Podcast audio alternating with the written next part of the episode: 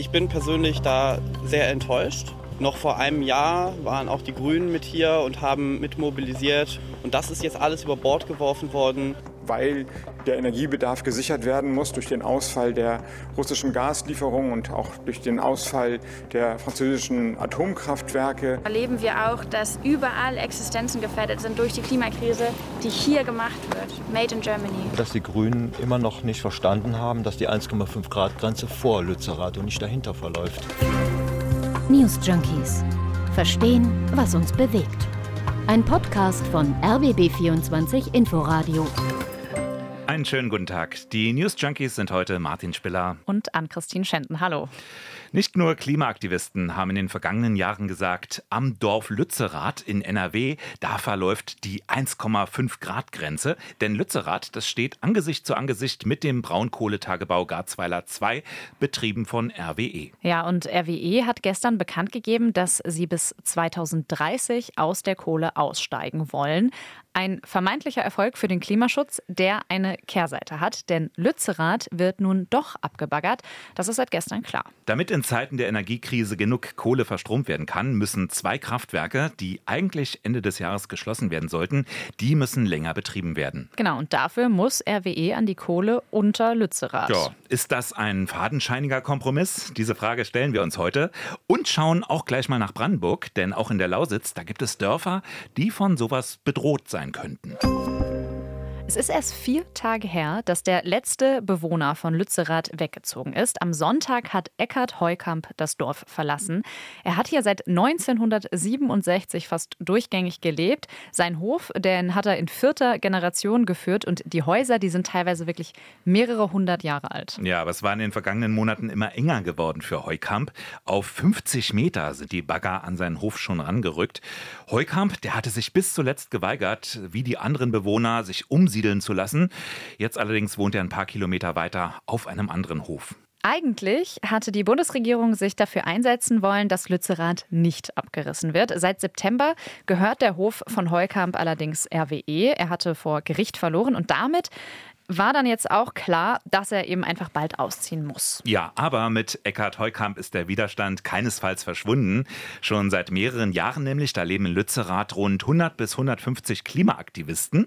Die haben da einen Protestcamp errichtet und sind jetzt auch in die Häuser des Bauern gezogen. Ist auch kein Wunder, der hatte sich nämlich mit der Klimabewegung solidarisiert und selbst immer wieder gesagt, wenn Lützerath abgebaggert wird, dann fällt das 1,5 Grad Ziel. Ja, das ist ziemlich heftig, diese mhm. Aussage. Vivian Leue, das ist eine Reporterkollegin, die hat das Dorf gestern für den Deutschlandfunk besucht und mit den Aktivisten vor Ort gesprochen. Und die sind offensichtlich enttäuscht. Denn noch vor einem Jahr waren auch die Grünen mit hier und haben mitmobilisiert. Und das ist jetzt alles über Bord geworfen worden. Es haben ja schon über 9000 Leute gesagt, sie kommen hierher, um Lützerer zu verteidigen. Und wir werden das auch tun. Und wir werden auch hier zivilen Ungehorsam leisten, wenn es dazu kommen sollte, das abzureißen und versuchen, wie beim Hambacher Forst, ja, diesen Sieg hier zu erkämpfen. Oder ja, was heißt Sieg? Es ist eigentlich Katastrophenmanagement, würde ich eher sagen. Na, dass das nun doch nicht so ist, ähm, das hat nicht nur etwas mit dem Kohleausstieg zu tun, sondern auch mit der Energiekrise und natürlich dem Krieg gegen die Ukraine. Ja, schauen wir uns mal die Pressekonferenz von gestern an, auf der Robert Habeck gemeinsam mit dem Chef von RWE, Markus Kreber, gesprochen hat.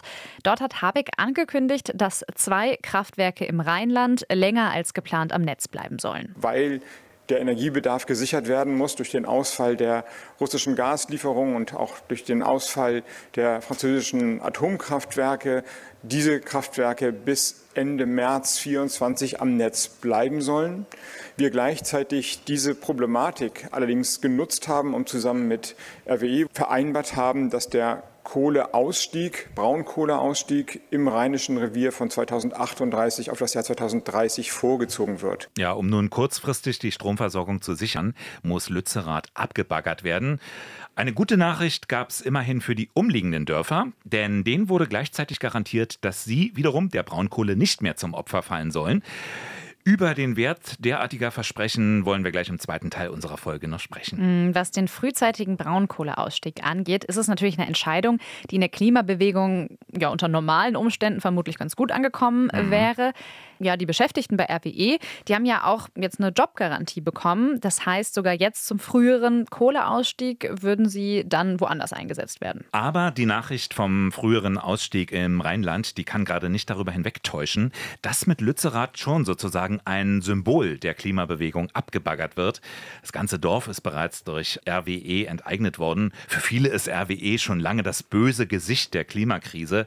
Ja, und ein Grund, warum wir das 1,5 Grad Ziel sehr wahrscheinlich nicht erreichen werden. Ja, was nochmal so die Symbolkraft dieses Ortes unterstrichen hat, das war der Besuch der Klimaaktivistin Greta Thunberg letztes Jahr in Lützerath. Bei uns in Berlin und Brandenburg ist dieses Dorf vielleicht nicht allen so bekannt, aber es ist wirklich schon seit Jahren so etwas wie das Sinnbild von allem, was so schief läuft in der Klimakrise und was die Klimabewegung deshalb auch hochhält. Vor zwei Jahren hat zum Beispiel Luisa Neubauer direkt am Rand äh, des ähm, Tagebaus gesprochen. Und wenn wir nur ein, ein paar hunderttausend Kilometer weiter gucken, erleben wir auch, dass überall Existenzen gefährdet sind durch die Klimakrise, die hier gemacht wird. Made in Germany. Ja, eine andere Frau Neubauer, die spielt übrigens auch eine wichtige Rolle bei der Debatte um den Kohleausstieg im Rheinland. Das ist Mona Neubauer, das ist die grüne Wirtschaftsministerin von NRW. Und äh, die wurde gestern in der aktuellen Stunde des WDR, sowas wie die Abendschau bei uns, die wurde darauf angesprochen, dass sogar ihre Parteifreunde bei den Grünen ja immer gesagt hätten, in Lützerath werde das 1,5 Grad Ziel verteidigt. Wir haben gekämpft. Wir haben über unabhängige Gutachten überprüfen lassen, ist es aus energiewirtschaftlicher, aus tagebauplanerischer und aus wasserwirtschaftlicher Sicht möglich, Lützerath zu erhalten. Alle unabhängigen Gutachten, die das Wirtschaftsministerium hier in Nordrhein-Westfalen in Auftrag gegeben hat, kommen zu dem Schluss, dass das nicht möglich ist. Insofern hat die Verständigung, die wir getroffen haben, eine wirklich große Reichweite mit viel Licht, aber selbstverständlich wird sie nicht überall auf Zustimmung stoßen. Im letzten Jahr da hat das Deutsche Institut für Wirtschaftsforschung, kurz DIW, noch eine Studie veröffentlicht, die den Weg zum Kohleausstieg bis 2030 aufgezeigt hat. Und zwar ohne, dass Lützerath oder andere Dörfer abgebaggert werden müssen. Die Studie sagt, wenn man den Abbau in Garzweiler 2 frühzeitig drosseln würde, dann würde die Einhaltung von 1,5 Grad mit gleichzeitiger Versorgungssicherheit gelingen. Allerdings war das letztes Jahr und damit eben auch vor dem Krieg in der Ukraine. Hm. Jetzt will die Bundesregierung auch die Braunkohle wieder stärker in die Stromproduktion einbeziehen, jedenfalls kurzfristig. Das ist ja auch der Grund, warum Lützerath weichen muss. Daher erwähnt Neubauer die Studie des DEW auch nicht mehr, sondern stützt sich auf andere Umfragen, die die jetzige Situation bestenfalls mit berücksichtigt haben. In NRW jedenfalls befürchtet man, wir haben es schon gehört, jetzt große Proteste. Wir erinnern uns ja noch dran, 2018, da wurde in NRW ja schon mal wochenlang demonstriert, nämlich als es darum ging, den Hambacher Forst zu erhalten, hm. direkt am Tagebau Hambach eine der größten Braunkohlegrube Europas. Ja, Hambi bleibt war das damals. Genau. Der Hauptkritikpunkt jetzt von den Klimaaktivisten ist ja auch nicht, dass nun sehr schwere, komplexe Entscheidungen getroffen werden müssen, dass vielleicht auch mal was revidiert werden muss, sondern dass gerade so ein bisschen der Eindruck entsteht, die Grünen um Habeck und Neubauer, die verkaufen diesen rheinischen Kohleausstieg von NRW als Erfolg und kehren dabei den Fall Lützerath unter den Tisch. Wobei man fairerweise aber auch sagen muss, Robert Habeck hat auf der Pressekonferenz schon gesagt, dass man die globale Erderwärmung bei diesen Entscheidungen nicht außer Acht lassen darf. Deshalb ja auch der vorgezogene Kohleausstieg. Ja, für die einen ist es ein Erfolg, hm. für die anderen eben bittere Niederlage. Aber es wird ja nicht nur in NRW Kohle abgebaut. Nicht weit von uns hier wird auch Braunkohle gefördert. Und dort schaut man natürlich aufmerksam auf das, was jetzt in NRW beschlossen wurde. Beispiel Lausitz im Süden Brandenburgs.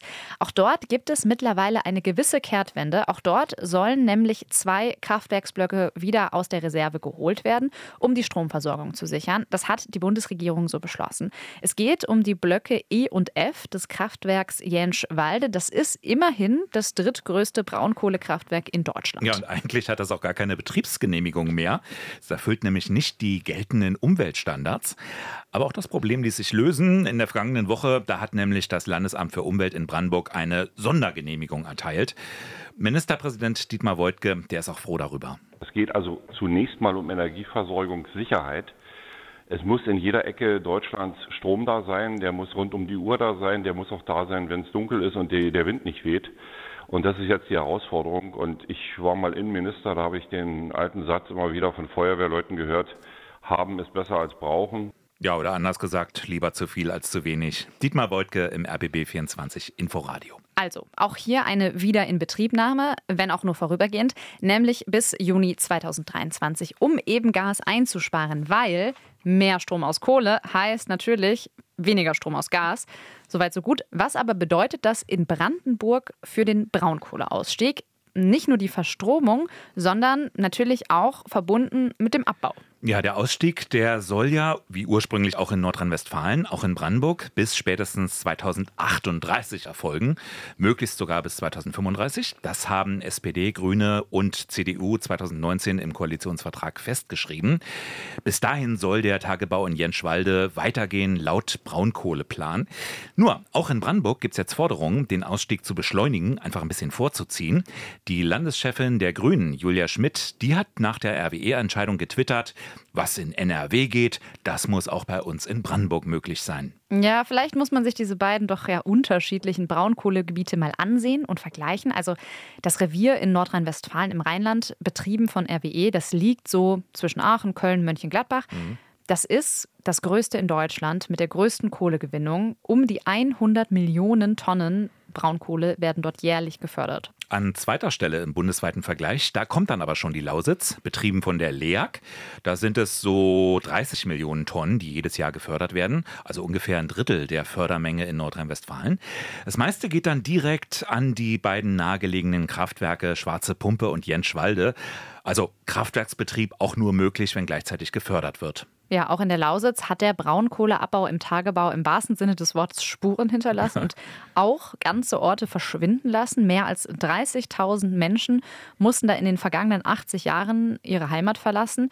136 Orte sind ganz oder teilweise zerstört 136, worden. Wahnsinn. Zuletzt übrigens Horno, das war 2005 dann endgültig verschwunden. Also ist auch gar nicht so lange her. Allerdings, auch das steht im Koalitionsvertrag, es soll bis zum endgültigen Ausstieg keine neuen Tagebauten mehr geben und auch keine Umsiedlungen. Und damit sind natürlich weitere Gemeinden gerettet. Die werden erstmal jetzt nicht abgebaggert.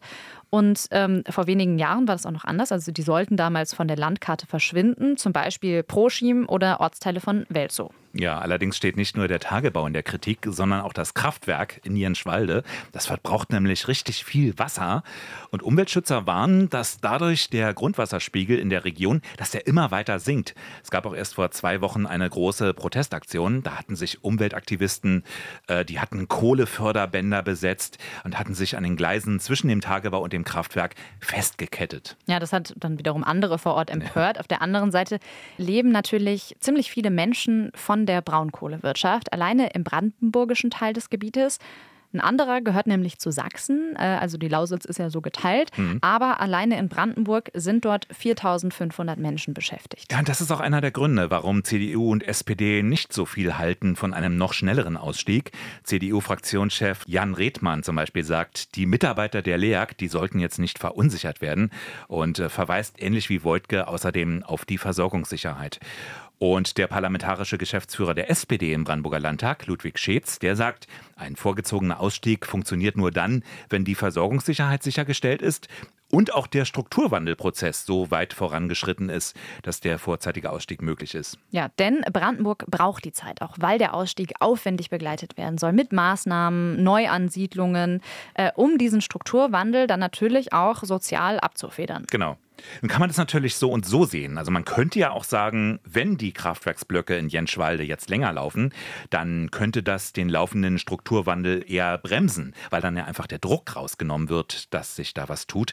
Die Gefahr sieht Dietmar Woidke allerdings nicht. Der Strukturwandel läuft. Wir sind im Plan und der Plan war ja von uns und den werden wir erreichen, bevor die Kraftwerke auslaufen bevor die Blöcke abgeschaltet werden. Jenschwalde zum Beispiel jetzt bis Ende dieses Jahrzehnts neue Arbeitsplätze in ähnlicher und besserer Qualität zu haben. Und da sind wir auf einem guten Weg. 2026 zum Beispiel mit dem neuen Bahnwerk in Cottbus 12, äh, 1200 neue Industriearbeitsplätze mitten in der Stadt. Also fassen wir zusammen, nicht auszuschließen, dass RWE da einiges losgetreten hat mit dieser Entscheidung, vorzeitig aus der Kohle auszusteigen. Aber wer weiß, was wirklich in ein paar Jahren ist. Erstmal geht's ja, weiter rein statt raus. Der schwierige Abschied von der Kohle, dem klimaschädlichsten Energieträger überhaupt. Ein bisschen erinnert das an die Sache mit der Kernenergie. Es gab konkrete Fristen, also für die letzten drei Meiler jetzt bis Ende des Jahres, und dann sollte eben Schluss sein. War seit langem bekannt, konnten sich alle darauf einstellen. So, und jetzt die Verlängerung, wahrscheinlich nur ein paar Monate, aber wer weiß. Ja, und dieser Eindruck, der entsteht jetzt halt auch in der Klimabewegung. Es gibt kaum noch Orientierungszahlen mhm. oder Versprechungen, die gelten, ne? also die dann tatsächlich eingehalten werden. Auch bei der Kohle, jetzt ist es verständlich, ähm, wenn viele skeptisch sind. Also zwei Jahre sollen die Kraftwerke jetzt noch am Netz bleiben. Ja, aber was ist halt in zwei Jahren? Ne? Gilt das dann noch? Das weiß niemand. Und die Situation, also der Krieg in der Ukraine, den wir jetzt haben, das hat ja auch keiner geahnt letztes Jahr. Wir auch, ne? Und da tut mir der Minister ja schon fast wieder leid. Also ich sehe den Habeck schon wieder vor mir vor laufender Kamera, wie er sich so quält und sein Unbehagen offen zeigt bei diesen Entscheidungen. Man muss natürlich einfach vorsichtig sein ne? und bewerten, ist das jetzt wirklich die Schuld der Grünen? Ist das jetzt wirklich die Schuld von ja. Robert Habeck, dass Lützerath abgebaggert werden muss? Oder ist es halt am Ende einfach diesem bescheuerten Krieg geschuldet? Genau, und den konnten die Grünen ja auch nicht erahnen. Genau deshalb finde ich es aber auch so wichtig, bei der Schuldfrage vorsichtig zu sein. Also wird ja gerne und schnell jemand gesucht. Am einfachsten ist dann so die da oben, jetzt natürlich die Ampel wegen der Energiewende.